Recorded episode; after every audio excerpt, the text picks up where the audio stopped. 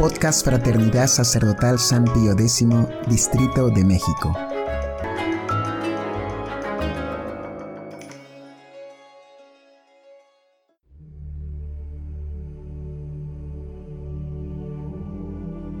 Hojita de Fe número 99 Vida de Santa María Magdalena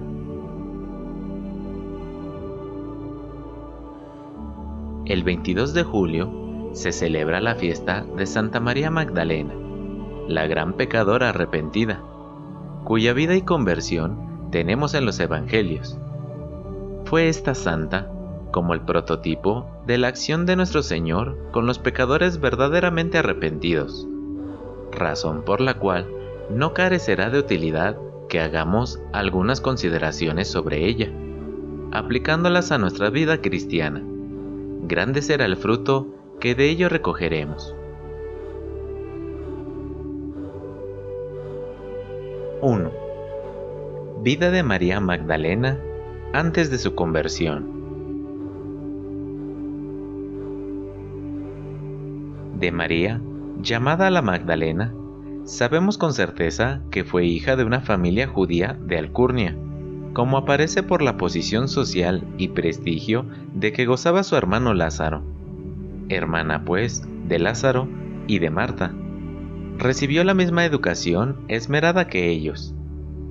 En la flor de su edad, según algunos santos padres, perdió a sus padres, y entonces María tomó grandes aires de libertad y de orgullo. Joven, rica y notable, tanto por la belleza del cuerpo como por la gracia y los modales de su trato, se entregó a la pasión de brillar en el mundo primero por la vanidad y ostentación, y luego por el deseo de atraer la mirada de los hombres, por la pasión de la lujuria. San Agustín piensa que se casó con un rico y poderoso personaje, señor del castillo de Magdala, en Galilea, y que al poco tiempo perdió a su marido y quedó como señora de ese castillo, lo que le valió el nombre de Magdalena. Libre ya de ataduras del matrimonio, María se entregó al amor de las criaturas, hasta el punto de convertirse en mujer pecadora, públicamente conocida, y escandalosa por su comportamiento.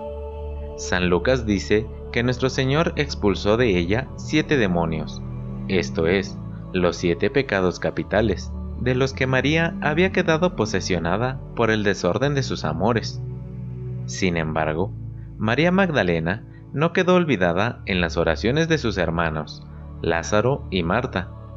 Por ese tiempo comenzó la predicación pública del Salvador, y Marta, habiendo escuchado las primeras enseñanzas de nuestro Señor, al punto creyó en él, lo cual despertó en ella el pensamiento de llevar a su hermana a escuchar la palabra de Jesús, para que por este medio se convirtiera y cambiara de vida.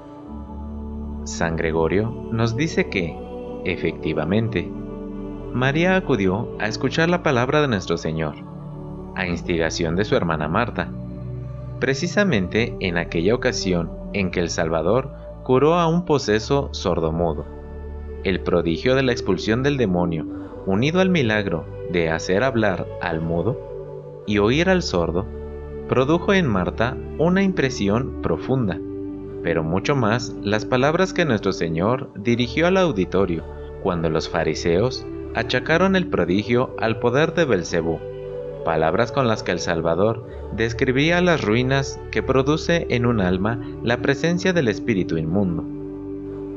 Cuando el hombre fuerte y armado guarda su propia casa, el demonio antes de la venida de nuestro Señor.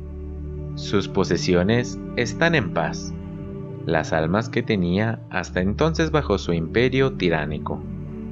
Pero si viene uno más fuerte que él, nuestro Señor Jesucristo mismo, y le vence por su muerte en la cruz, le toma todas sus armas en que confiaba y reparte sus despojos. El que no está conmigo, contra mí está, y el que conmigo no recoge, desparrama. Cuando el espíritu inmundo ha salido del hombre, anda por lugares secos buscando reposo, y al no hallarlo dice, Volveré a mi casa de donde salí, y cuando regresa, la halla barrida y adornada. Entonces va y trae otros siete espíritus peores que él, y después de entrar, habitan allí, y el estado final de aquel hombre llega a ser peor que el primero. María, por la acción de la gracia, comprendió que esas palabras se dirigían a ella, y quedó totalmente compungida de ver cómo el demonio le había mantenido cautiva tanto tiempo a través de su vida impura y mundana. En ese mismo instante, empezó a aborrecer la vida que había llevado, a temer los castigos a que estaba expuesta, y a tener la firme persuasión e incluso la fe de que nuestro Señor podía y quería curarla, pues lo había hecho con el pobre sordomudo. Tenía el dolor de sus faltas, pero necesitaba que el Señor le declarara que esas faltas le habían sido perdonadas. 2. Conversión de María Magdalena. El Evangelio nos cuenta cómo la gracia trabajó lenta pero eficazmente en el alma de María la pecadora, recogida en su casa y desentendida ya de su vida anterior, María suspiraba por el momento en que el Salvador se dignara perdonarla. Mientras tanto, la fe de María Magdalena se purificaba y fortalecía. Creía ya que ese Jesús era Dios, y por eso se resolvió interiormente a ir a pedirle a Él que le perdonara todos sus pecados, y creía también que era capaz de librarla de las cadenas de su mala vida, puesto que había liberado al sordomudo de la acción y posesión del demonio. Al poco tiempo se enteraba María de que Jesús había sido invitado en casa de un fariseo, Simón, pecador como ella y leproso curado también de su lepra por nuestro Señor, y que el lugar del convite no estaba lejos de su casa. Por fin, se le presentaba propicia la ocasión tan deseada. Allí acude prestamente, sin contemplaciones ni respetos humanos, sin tener siquiera en cuenta que un convite no es lugar para llorar los pecados. Logra entrar donde está nuestro Señor el cual le atrae interiormente con la fuerza de su gracia, y sin fijarse en la sorpresa de los convidados, se pone a los pies de nuestro Señor y empieza a regarlos con las lágrimas de sus ojos, y a secarlos con sus propios cabellos. No acierta a decir nada, solo a llorar, pero sabe que el Señor la comprende y usa en servicio y honra del Señor los instrumentos que en otro tiempo usó para el pecado con sus cabellos enjuaga los pies del Salvador, y con sus perfumes unge al Señor. Mas al verla tocar al Salvador, comenta San Agustín, bañar con sus lágrimas sus plantas, enjuagarlas y cubrirlas de besos y de perfumes, el fariseo, que había invitado a nuestro Señor y que pertenecía al número de aquellos hombres soberbios a quienes alude el profeta Isaías, los cuales dicen, Apártate de mí, no te acerques, porque yo soy impuro. Conjeturó que el Salvador no sabía quién era aquella mujer. Oh fariseo, tú que invitas al Señor y te atreves a juzgarlo despectivamente, tú le alimentas sin comprender que es Él quien debe alimentarte.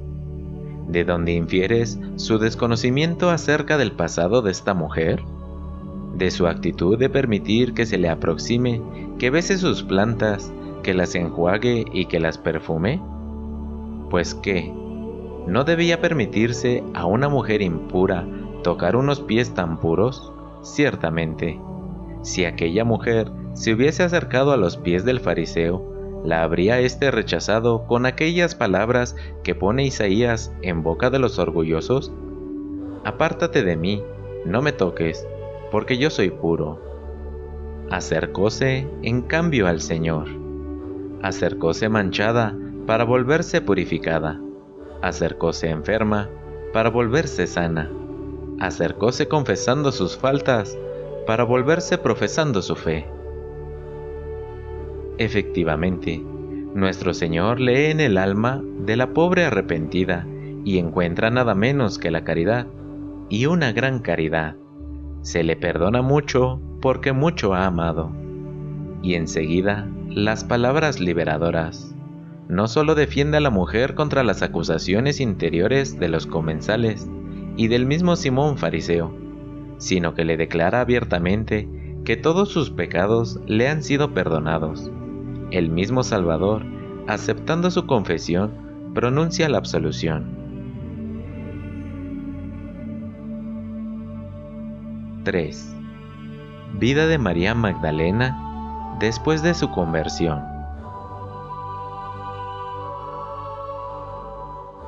La conversión de María Magdalena ha sido tan radical y absoluta que nunca más volverá ya sobre su vida de pecado. Todo su afán, a partir de entonces, es aferrarse al Salvador, que tan bondadosamente la ha acogido y tan misericordiosamente la ha perdonado fácilmente se comprende, aunque el Evangelio no nos lo diga, el cariño y el agradecimiento que los hermanos de María tuvieron al Salvador, y que la conversión de María fue la ocasión en que se entabló aquella íntima amistad que nuestro Señor dignó tener con esos tres hermanos, hasta el punto de recogerse frecuentemente en su casa y gustar de conversar con ellos. Allí vemos a María pendiente de los labios de Jesús, ávida de sus enseñanzas, deseosa de conocerle y de amarle. María Magdalena, desde entonces, siguió continuamente a nuestro Señor, formando parte de esas santas mujeres que lo atendían a Él y a sus apóstoles. En los Evangelios vemos cómo se ganó incluso un lugar especial en el círculo de los amigos de Jesús. Ella fue la que permaneció impávida al pie de la cruz de nuestro Señor, cuando los mismos apóstoles se alejaron acobardados. Ella fue la que buscó el cuerpo de nuestro Señor en el sepulcro. Ella fue la que recibió una de las primeras apariciones del Salvador resucitado y el cometido de anunciar la resurrección a los pies. Los judíos, después de la ascensión, apresaron a Lázaro, Marta y María, por odio a nuestro Señor y los pusieron en un bote sin velas, que luego abandonaron en el mar para que allí perecieran ahogados. Pero el bote fue conducido hasta las costas de Marsella, donde los tres hermanos desembarcaron. Lázaro fue el primer obispo de dicha ciudad. Marta fundó una comunidad de religiosas y María se entregó a una vida hermética con el deseo de hacer penitencia por sus pecados. Verdad es que esa penitencia no le era estrictamente necesaria para salvarse, puesto que el perdón del Señor fue absoluto, y ella debió recibir luego el santo bautismo. Pero el amor que profesaba a nuestro Señor la llevó a dolerse de los pecados con que en su vida pasada había ofendido tantas veces a un Dios que tanto la amó. Conclusión En esta vida de Santa María Magdalena encontramos todos los elementos de nuestra propia vida espiritual. Partimos de una vida de pecados con los que hemos ofendido frecuentemente a nuestro Señor. Vemos la importancia que tienen para nuestra conversión, tanto las oraciones de las almas piadosas como la instrucción de las cosas de la fe. De allí nace para nosotros el deseo de convertirnos, unido a la esperanza del perdón y al dolor de nuestras faltas, que nos conduce a la confesión. Salimos de ella con un cambio de vida, y el Señor es tan generoso que no solo nos concede el perdón, sino las gracias necesarias para llegar a ser grandes santos. Sin embargo, esa santidad no ha de estar basada en una alegría tonta, sino en la compunción de nuestros pecados, en el temor de volver a ofender a Dios, en el deseo de ofrecerle una penitencia por tantos pecados nuestros con la aceptación resignada de las cruces de nuestra vida cristiana. Roguemos, pues, a María Magdalena, para que nos alcance de nuestro Señor la gracia de que, puesto que tuvimos la desgracia de imitarla en su vida de pecado, la imitemos ahora en su conversión, en su penitencia y en su entrega generosa a Dios.